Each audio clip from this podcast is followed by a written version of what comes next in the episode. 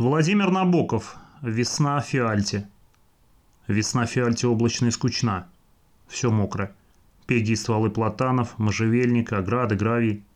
Далеко в бледном просвете, в неровной раме синеватых домов, с трудом поднявшихся с колен и ощупью ищущих опоры, кладбищенский кипарис тянется за ними, расплывчато очерченная гора Святого Георгия, менее чем когда-либо похожа на цветные снимки с нее, которые тут же туристы ожидают – с 1910 года примерно, судя по шляпам дам и молодости извозчиков.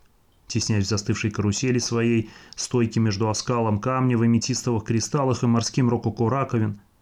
Ветра нет, воздух тепл, отдает гарью. Море, опоенное и опресненное дождем, тускло-оливково, никак не могут вспениться неповоротливые волны. Именно в один из таких дней раскрываюсь как глаз посреди города на крутой улице, сразу убирая все – и прилавок с открытками, и витрину с распятиями, и объявление заезжего цирка с углом, слизанным со стены, и совсем еще желтую апельсиновую корку на старой сизой панели, сохранившей там и сям, как сквозь сон, странные следы мозаики. Я этот городок люблю, потому ли что во впадине его названия мне слышится сахаристо-сырой запах мелкого, темного, самого мятого из цветов, и не в тон, хотя внятное звучание Ялты – Потому ли, что его сонная весна особенно умощевает душу, не знаю, но как я был рад очнуться в нем и вот шлепать вверх, навстречу ручьям без шапки, с мокрой головой, в макинтоше, надетом прямо на рубашку. Я приехал ночным экспрессом в каком-то своем паровозном азарте, норовившем набрать с грохотом как можно больше туннелей. Приехал невзначай на день, на два, воспользовавшись передышкой посреди делового путешествия – Дома я оставил жену, детей, всегда присутствующую на ясном севере моего естества, всегда плывущую рядом со мной, даже сквозь меня, а все-таки вне меня, систему счастья. Со ступеньки встал и пошел с выпученным серым пупастым животом мужского пола младенец, ковыляя на калачиках и стараясь нести за раз три апельсина, неизменно один роняя, пока сам не упал. И тогда мгновенно у него все отняло тремя руками девочка с тяжелым ожерельем вокруг смуглой шеи и в длинной, как у цыганки, юбке. Далее на мокрой террасе кофейни официант вытирал столики. С ним беседовал, опершись с одной стороны на перила, безнадежно усатый продавец сложных с лунным отливом сластей в безнадежно полной корзине. Моросить не то перестала, не то фиальта привыкла и уже сама не знала, чем дышит, влажным ли воздухом или теплым дождем. На ходу набивая из резинового кисета трубку прочного вывозного сорта англичанин в клетчатых шароварах появился из-под арки и вошел в аптеку, где за стеклом давно изнемогали от жажды большие бледные губки в синей вазе. Боже мой, какое я ощущал рассекающееся по всем жилам наслаждение, как все во мне благодарно отзывалось на шорохи, запахи этого серого дня, насыщенного весной, но в себе еще ее не чующего. Голова у меня была прозрачна после бессонной ночи. Я все понимал. Свист дрозда в миндальном саду за часовней, мирную тесноту этих жилых развалин вместо домов, и далекое за вуалью воздуха дух, переводящий море, и ревнивый блеск взъерошенных бутылочных осколков поверху стены. За ней штукатурная гордость местного богатея и объявление цирка на эту стену наклеенное. Пернатый индеец на всем скаку, выбросив лассо, окрутил невозможную зебру – а на тумбах, испещренных звездами, сидят одураченные слоны.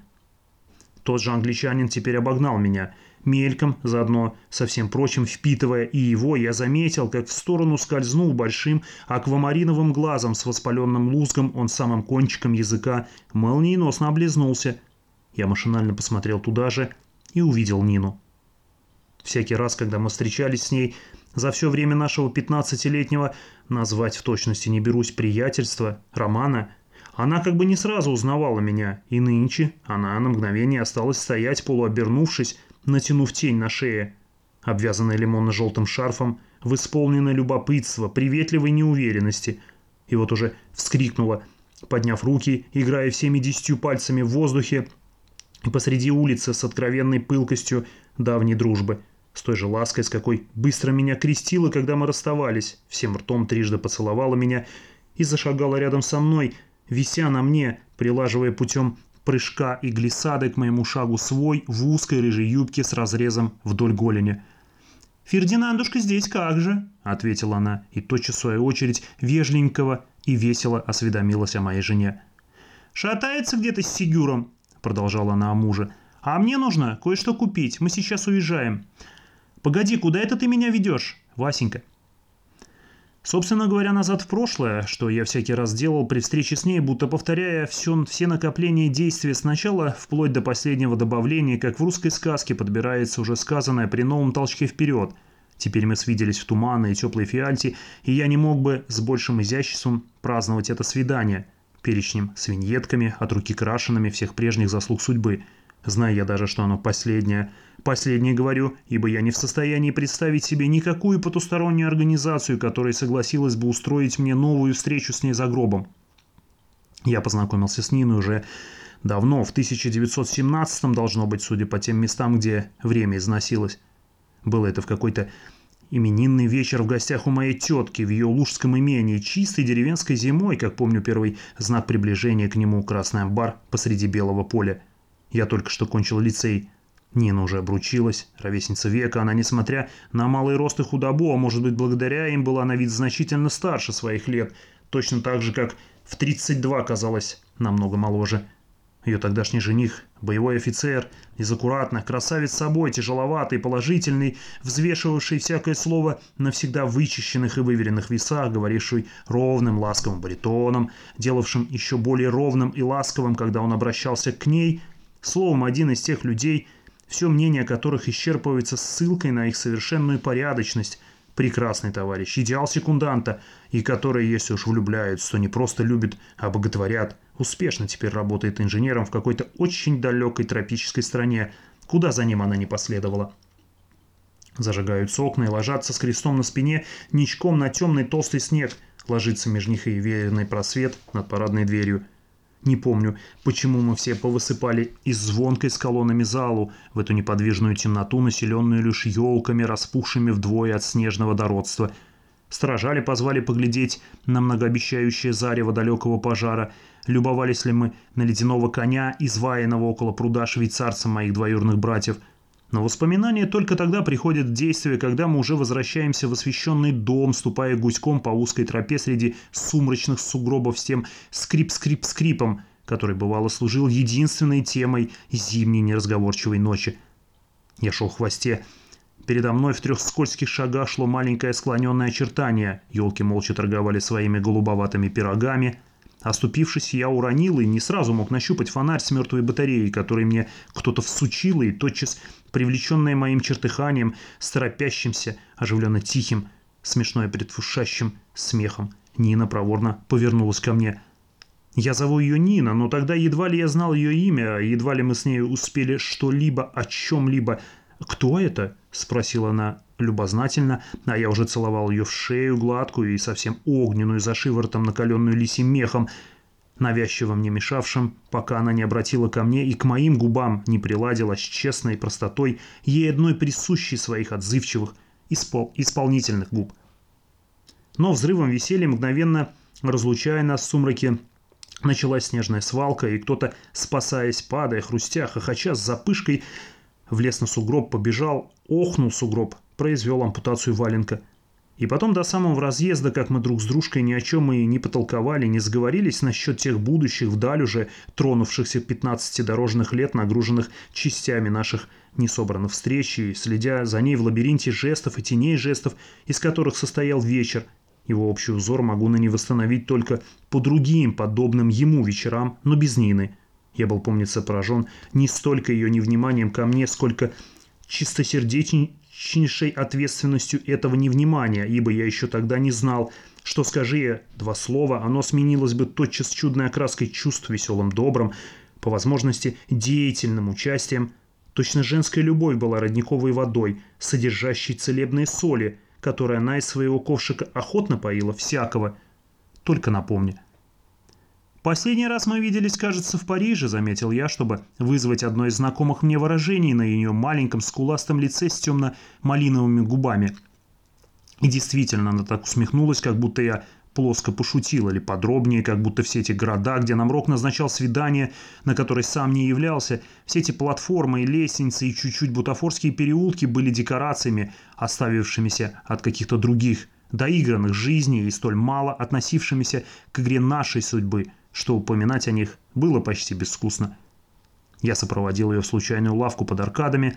Там, в бисерной полутьме, она долго возилась, перебирая какие-то красные кожаные кошельки, набитые нежной бумагой, смотря на подвески с ценой, словно желая узнать их возраст. Затем потребовала непременно такого же, но коричневого, и когда после десятиминутного шелеста именно такой чудом отыскался, она была взяла из моих рук монеты, но вовремя опомнилась, и мы вышли, ничего не купив.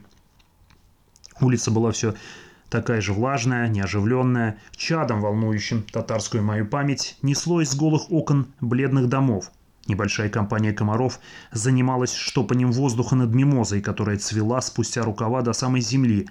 Двое рабочих в широких шляпах закусывали сыром с чесноком, прислонившись к афишной доске, на которой были наклеены гусар, укротитель в усах и оранжевый тигр на белой подкладке – причем в стремлении сделать его как можно свирепее, художник зашел так далеко, что вернулся с другой стороны, придав его морде кое-что человеческое. «В сущности, я хотела гребенку», — сказала Нина с поздним сожалением. Как мне была знакома ее зыбкость, нерешительность, спохватки, легкая дорожная суета. Она всегда или только что приехала, или сейчас уезжала. Если бы мне надо было предъявить на конкурс земного бытия образец ее позы, я бы, пожалуй, поставил ее у прилавка путевой конторе. Ноги свиты, одна бьет носком линолеум, локти и сумка на прилавке, за которым служащий, взяв из-за уха карандаш, раздумывает вместе с ней над планом спального вагона. В первый раз за границей я встретил ее в Берлине у знакомых. Я собирался жениться. Она только что разошлась с женихом. Я вошел, увидел ее издали и машинально, но безошибочно определил, оглянув других мужчин в комнате, кто из них больше знает о ней, чем знал я. Она сидела с ногами в углу дивана, сложив свое небольшое, удобное тело в виде зета. У каблучка стояла на диване пепельница, и, всмотревшись в меня и вслушавшись в мое имя, она отняла от губ длинный, как стебель мундштука, и протяжно, радостно воскликнула «Нет!» в значении «глазам не верю». И сразу всем показалось ей первой, что мы в давних приятельских отношениях. Поцелуя она не помнила вовсе, но зато через него все-таки у нее осталось общее впечатление чего-то задушевного, воспоминаний какой-то дружбы, в действительности никогда между нами не существовавшей. Таким образом, весь склад наших отношений был первоначально основан на небывшем, на мнимом благе, если, однако, не считать за прямое добро ее беспечного, тароватого дружеского любострастия – Встреча была совершенно ничтожна в смысле сказанных слов. Но уже никакие преграды не разделяли нас, и, оказавшись с ней рядом за чайным столом, я бессовестно испытывал степень ее тайного терпения. Потом она пропадает опять, а спустя год я с женой провожал брата в Вену, и когда поезд, поднимая рамы, отворачиваясь, ушел, и мы направились к выходу по другой стороне дебаркадера, неожиданно около вагона Парижского экспресса я увидел Нину, окунувшую лицо в розы посреди Группа людей, мне раздражительно незнакомых, кольцом стоявших и смотревших на нее, как зеваки смотрят на уличное препирательство, найденыша или раненого, то есть явно провожавших ее. Она махнула мне цветами, я познакомил ее с Еленой Константиновной, и на этом ускорявшем жизнь вокзальном ветерке было достаточно обмена нескольких слов для того, чтобы две женщины, между собой всем различные, уже со следующей встречи друг другу называли по именам – так свободно уменьшая их, точно они у них порхали на устах с детства. Тогда-то в синей тени вагоне, вагона был впервые упомянут Фердинанд. Я узнал, что она выходит за него замуж. Пора было садиться. Она быстро, но набожно всех перецеловала, влезла в тамбур, исчезла, а затем сквозь стекло я видел, как она располагалась в купе, вдруг забыв о нас, перейдя в другой мир, и было так, словно все мы, державшие руки в карманах, поглядывали ничего не подозревавшую жизнь за окном, покуда она не очнулась опять по стеклу барабаня, затем вскидывая глаза, вешая картину, но ничего не получалось. Кто-то помог ей, она высунулась, страшно довольная. Один из нас уже вынужденный шагать, передал ей журнал и таукниц. По-английски она читала только в поезде. Все ускользнуло прочь, с безупречной гладкостью я держал скомканный до неузнаваемости перронный билет, а в голове назойливо звенел бог весть, почему выплывший из музыкального ящика памяти другого века романс, связанный, говорили, с какой-то парижской драмой любви, который певала дальняя моя родственница, старая дева, безобразная, с желтым, как церковный воск лицом, но одержимая таким могучим упоительно полным голосом, что он как огненное облако поглощал ее всю, как только она начинала. «Говорят, ты женишься, ты знаешь, это меня убьет». И этот мотив, мучительная обида и музыкальный вызванный союз между венцом и кончиной, и самый голос певицы, сопроводивший воспоминания, как собственник напева несколько часов подряд не давали мне покоя, да и потом еще возникали с растущими перерывами, как последние, все реже и все рассеяннее, приплескивающие плоским мелкие волны или как слепые содрогания слабеющего била после того, как звонарь уже сидит снова в кругу своей веселой семьи. А еще через год или два был я по делу в Париже. И у поворота лестницы в гостинице, где я ловил нужного мне актера, мы опять без сговору столкнулись с ней. Собиралась вниз, держала ключ в руке. «Фердинанд фехтовать уехал», — сказала она, непринужденно и посмотрев на нижнюю часть моего лица и про себя что-то быстро обдумав, любовная сообразительность была у нее бесподобна, повернулась и меня повела, виляя на тонких лодыжках по голубому бобрику, и на стуле у двери ее номера стоял вынесенный поднос с остатками первого завтрака, следами меда на ноже и множеством крошек на сером фарфоре посуды, но комната была уже убрана, и от нашего сквозняка всосался и застрял валан белыми далями вышитой кисеи промеж оживших половинок дверного окна, выходившего на узенький чугунный балкон, и лишь тогда, когда мы заперлись, она с блаженным выдохом отпустила складку занавески, а немного позже я шагнул на этот балкончик и пахнуло с утренней пустотой и с пасмурной улицы серемоватой сизостью, бензином, осенним кленовым листом. Да, все случилось так просто. Те несколько восклицаний и смешков, которые были нам, нами произведены, так не соответствовали романтической терминологии, что уже негде было разложить парчевое слово «измена». И так как я еще не умел чувствовать ту болезненную жалость, которая отравляла мои встречи с Ниной, я был, вероятно, совершенно весел. Уж она-то, наверное, была весела. Когда мы оттуда поехали, в какое-то бюро разыскивать какой-то ей утерянный чемодан, а потом отправились в кафе, где был со своей тогдашней свитой ее муж. Не называю фамилии, а из приличия даже меняю имя этого венгерца, пишущего по-французски, этого известного еще писателя. Мне не хотелось бы распространяться о нем, но он выпирает из-под моего пера. Теперь слава его потускнела, и это меня радует. Значит, не я один противился его демонскому обаянию. Не я один испытывал афиологический холодок, когда брал в руки очередную его книгу. Молва таких, как он, носится резво, но вскоре тяжелеет, охлаждаясь до полузабвения, а уж истории только и сохранить, что эпитафию да анекдот. Насмешливый, высокомерный, всегда с санистым каламбуром наготове, со странным выжидательным выражением египетских глаз этот мнимый весельчак действовал неотразимо на мелких млекопитающих. В совершенстве изучив природу вымысла, он особенно кичился званием сочинителя, которое ставил выше звания писателя – я же никогда не понимал, как это можно книги выдумывать. Что проку выдумки? И не убоясь его издевательски любезного взгляда, я ему признался однажды, что будь я литератором, лишь сердцу своему позволял бы иметь воображение, да еще, пожалуй, допускал бы память, эту длинную вечернюю тень истины, но рассудка ни за что не возил бы по маскарадам. А ту пору, когда я встретился с ним, его книги мне были известны. Поверхностный восторг, который я себе сперва разрешал, читая его, уже сменялся легким отвращением. В начале его поприща еще можно было сквозь расписные окна его поразительной прозы различить какой-то сад, какое-то сонно знакомое расположение деревьев. Но с каждым годом роспись становилась все гуще, розовость и ловизна все грознее – и теперь уже ничего не видно через это страшное драгоценное стекло, и кажется, что если разбить его, то одна лишь ударит в душу черная и совершенно пустая ночь. Но как он опасен был в своем рассвете, каким ядом прыскал, каким бичом хлестал, если его задевали. После вихря своего прохождения он оставлял за собой голую гладь, где равнехонько лежал бурелом, да вился еще прах, да вчерашний рецензент твой от боли волчком вертелся во прахе. Гремел тогда по Парижу его железнодорожный переезд – он был очень, как говорится, окруженный. Нина, у которой гибкость и хваткость восполняли недостаток образования, уже вошла в роль, я не скажу музы, но близкого товарища, мужа Творца. Даже более тихой советницы, чуть скользящей по его сокровенным извилинам, хотя на самом деле вряд ли одолела хоть одну из его книг, изумительно зная их лучшие подробности из разговора избранных друзей. Когда мы вошли в кафе, там играл дамский оркестр – я мимоходом заметил, как в одной из граненых колонн, облицованных зеркалами, отражается страусовая ляжка арфы, а затем тотчас увидел составной стол, за которым посреди долгой стороны и спиной к плющу председательствовал Фердинанд, и на мгновение эта поза его положения, расставленных рук и обращенные к нему лица сотрапезников напомнили мне с кошмарной карикатурностью что именно напомнили, я сам тогда не понял. А потом, поняв, удивился кощунственности сопоставления, не более кощунственного, впрочем, чем само искусство его. Он поглядывал на музыку, на нем был под каштановым пиджаком белый вязаный светтер с высоким заборчатым воротом.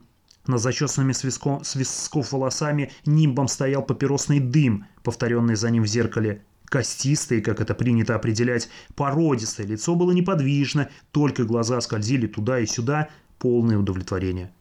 Изменив заведением очевидным, где профан склонен бы искать как раз его, он облюбовал это приличное, скучноватое кафе и стал его завсегдатаем из особого, ему крайне свойственного чувства смешного, находя восхитительно забавно именно жалкую приманку этого кафе.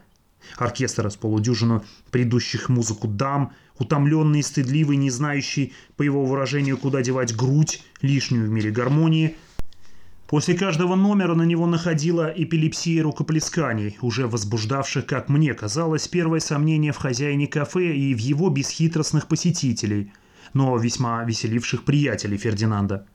Тут были живописец идеально, голый, но слегка обитой головой, которую он постоянно вписывал в свои картины, Соломея с кегельным шаром – и поэт, умевший посредством пяти спичек представить всю историю грехопадения, и благовоспитанный с умоляющими глазами педераст и очень известный пианист, так с лица ничего, но с ужасным выражением пальцев – и молодцеватый советский писатель с ежом и трубочкой, свято не понимавший, в какое общество он попал. Сидели тут еще всякие господа теперь, спутавшиеся у меня в памяти, из всех двое-трое, наверное, погуляли с Ниной. Она была единственной женщиной за столом, сутулилась, присосавшись к соломинке, и с какой-то детской быстротой понижался уровень жидкости в бокале. И только тогда у нее на дне забулькало и запищало, и она языком оставила соломинку. Только тогда я, наконец, понял ее взгляд, который упорно ловил, все еще не постигая, что она успела совершенно забыть случившееся утром. Настолько крепко забыть, что, встретившись со мной глазами, она ответила мне вопросительной улыбкой и только всмотревшись, спохватилась вдруг, что следует улыбнуться иначе. Между тем Фердинанд, благо дамы, отодвинув как мебель инструменты, временно ушли с эстрады, потешался над севшим неподалеку чужим стариком с красной штучкой в петлице и седой бородой в середке вместо с усами, образующей уютное желтоватое гнездо для жадно жующего рта. Фердинанд всегда почему-то смешили регалии старости. Я в Париже пробыл недолго, но за три дня совместного в Лондоне у меня с Фердинандом завязались те жизнерадостные отношения, которые он был такой мастер починать. Впоследствии я даже оказался ему полезен. Моя фирма купила у него фабулу для фильма, и он тогда замучил меня телеграммами. За эти 10 лет мы и на «ты» перешли, и оставили в двух-трех пунктах небольшое депо общих воспоминаний.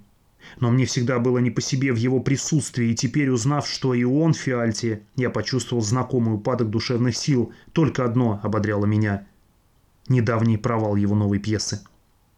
И вот он шел к нам навстречу в абсолютно непромокаемом пальто с поясом, клапанами, фотоаппаратом через плечо – в пестрых башмаках, подбитый гутоперчий, сося невозмутимо, а все же с оттенком «смотрите, какой сосу смешное!» Длинный леденец лунного блеска, специальность фиальты. Рядом с ним, чуть пританцовывавшей походкой, шел Сигюр, хлощеватый господин, с девичьим румянцем до самых глаз и гладкими, и с сине-черными волосами – Поклонник изящного и набитый дурак. Он на что-то был Фердинанду нужен. Нина при случае с неподражаемой своей стонущей нежностью, ни к чему не обязывающей, вскользь восклицала «Душка такой, Сигюр!» Но в подробности не вдавалась. Они подошли, мы с Фердинандом преувеличенно поздоровались, стараясь побольше втиснуть, зная по опыту, что это собственно все, но делая вид, что это только начало. Так у нас водилось всегда. После обычной разлуки мы встречались под аккомпанемент взволнованно настраиваемых струн, в суете дружелюбия, в шуме рассаживающихся чувств. Но капельдинеры закрывали двери, и уже больше никто не впускался. Сигюр пожаловался мне на погоду, а я даже сперва не понял, о какой погоде он говорит. Весеннюю, серую, оранжерейно-влажную сущность фиальты, если и можно было назвать погодой, то находилась она в такой же мере вне всего того, что могло служить нам с ним предметом разговора, как худенький Нинин локоть, который я держал между двумя пальцами, или сверкание серебряной бумажки поодаль, брошенной посреди горбатой мостовой. Мы вчетвером двинулись дальше, все с той же целью неопределенных покупок. «Какой чудный индеец!» — вдруг крикнул с неистовым аппетитом Фердинанд, сильно теребя меня за рукав, пихая меня и указывая на афишу. Немного дальше, около фонтана, он подарил свой медленный леденец туземной девчонки с ожерельем. Мы остановились, чтобы его подождать. Присев на корточки, он что-то говорил, обращаясь к ее опущенным, будто смазанным сажей ресницам, а потом догнал нас, осклабясь и делая одно из тех похабных замечаний, которыми любил орлить свою речь. Затем внимание его привлек выставленный в сувенирной лавке несчастный уродливый предмет. Каменное подобие горы Святого Георгия с черным туннелем у подножья, оказавшимся отверстием чернильницы, и со сработанным в виде железнодорожных рельсов желобом для перьев. Разинув рот, дрожа от ликования, он повертел в руках эту пыльную, громоздкую, совершенно невменяемую вещь, заплатил, не торгуясь, и все еще с открытым ртом вышел, неся урода. Как деспот окружает себя горбунами и карлами, он пристращивался к той или другой безобразной вещи. Это состояние могло длиться от пяти минут до нескольких дней, даже дольше, если вещь была одушевленная. Нина стала мечтать о завтраке, и, улучив минуту, когда Фердинанд и Сигюр зашли на почтамп, я поторопился ее увести.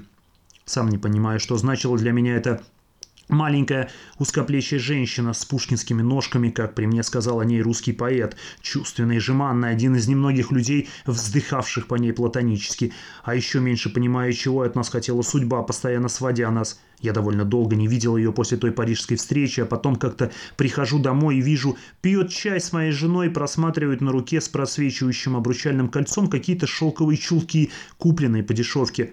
Как-то осенью мне показали ее лицо в модном журнале – как-то на Пасху она мне прислала открытку с яйцом.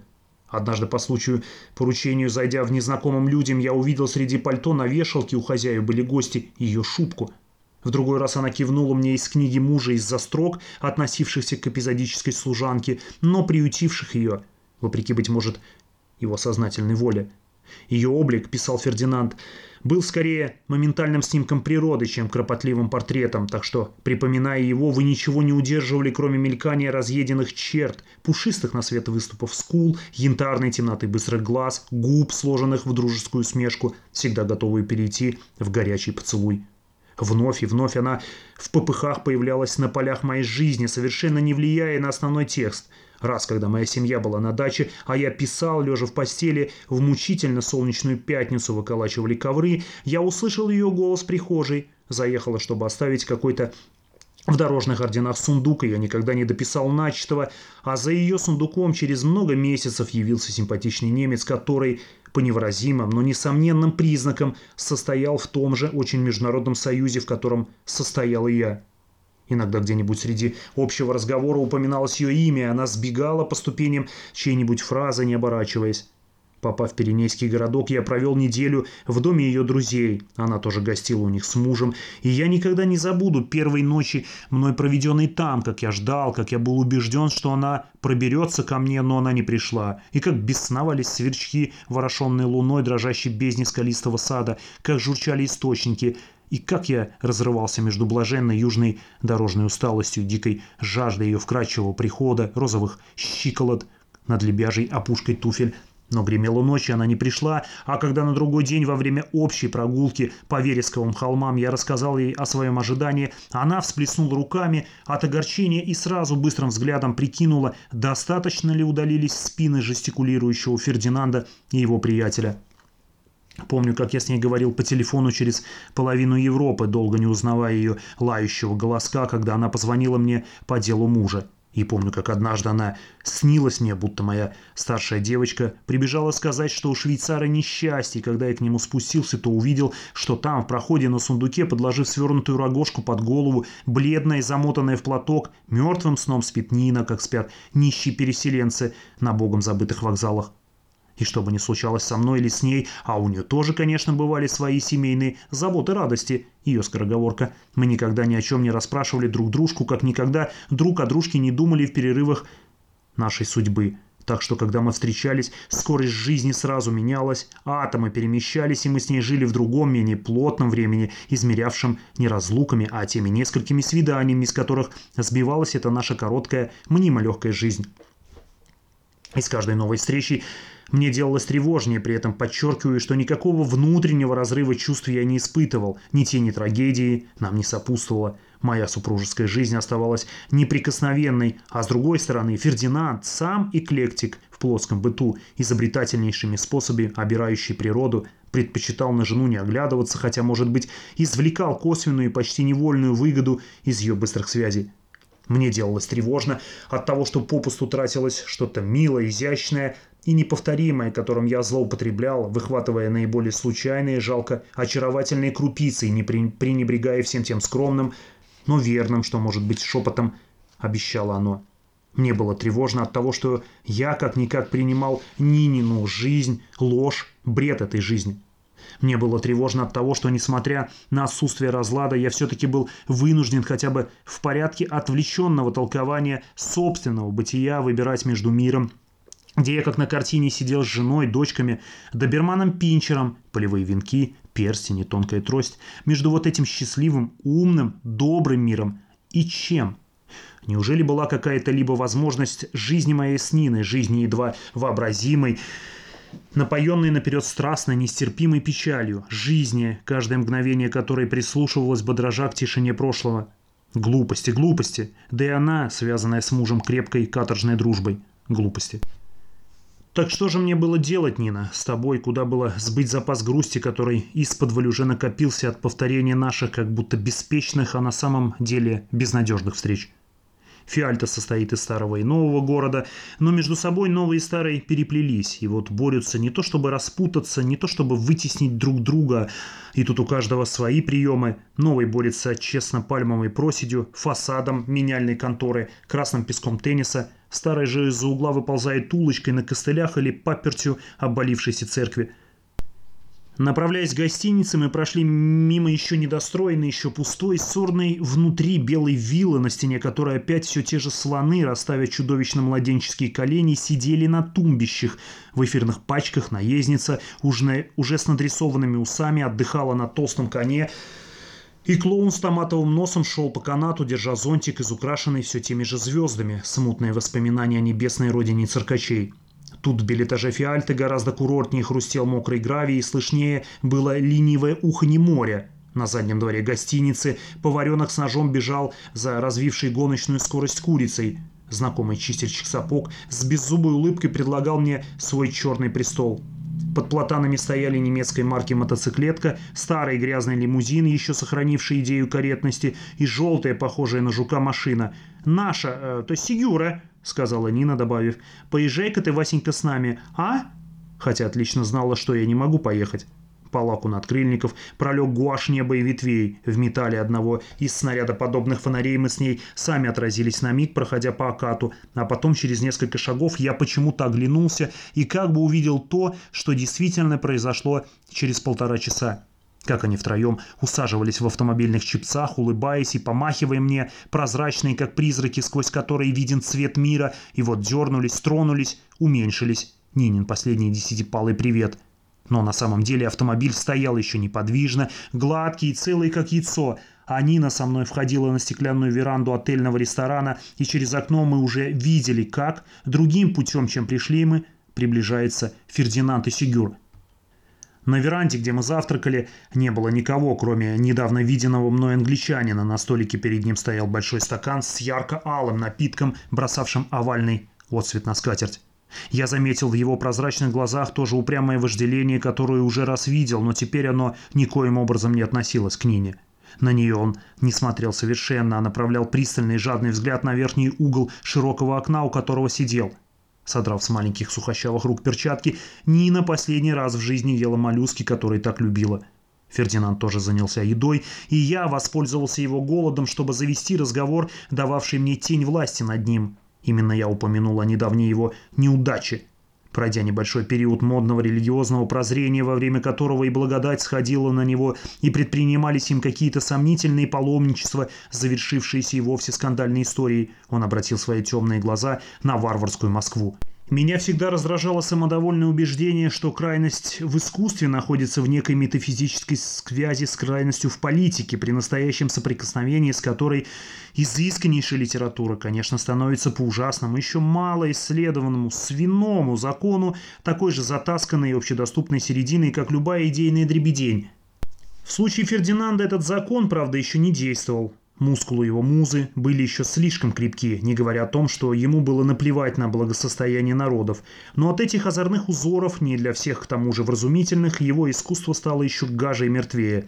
Что касается пьесы, то никто ничего не понял в ней. Сам я не видел ее, но хорошо представлял себе эту гиперборейскую ночь, среди которой он пускал по невозможным спиралям разнообразные колеса разъятых символов. И теперь я не без удовольствия спросил его, читал ли он критику о себе. «Критика!» — воскликнул он. «Хороша критика! Всякая темная личность не читает мораль. Благодарю покорно.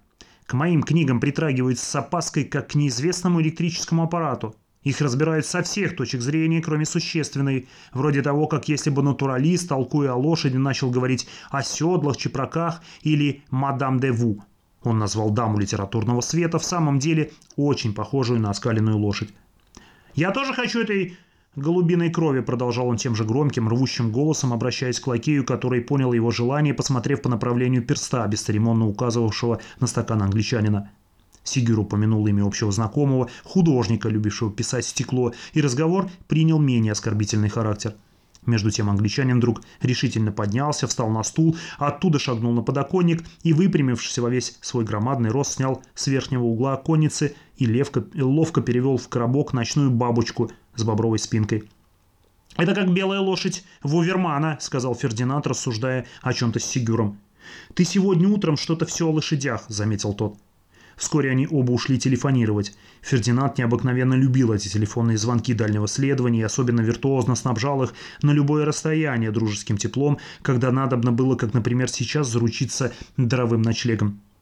Откуда-то издали доносились звуки трубы и цитры. Мы с Ниной пошли бродить снова. Цирк, видимо, выслал гонцов.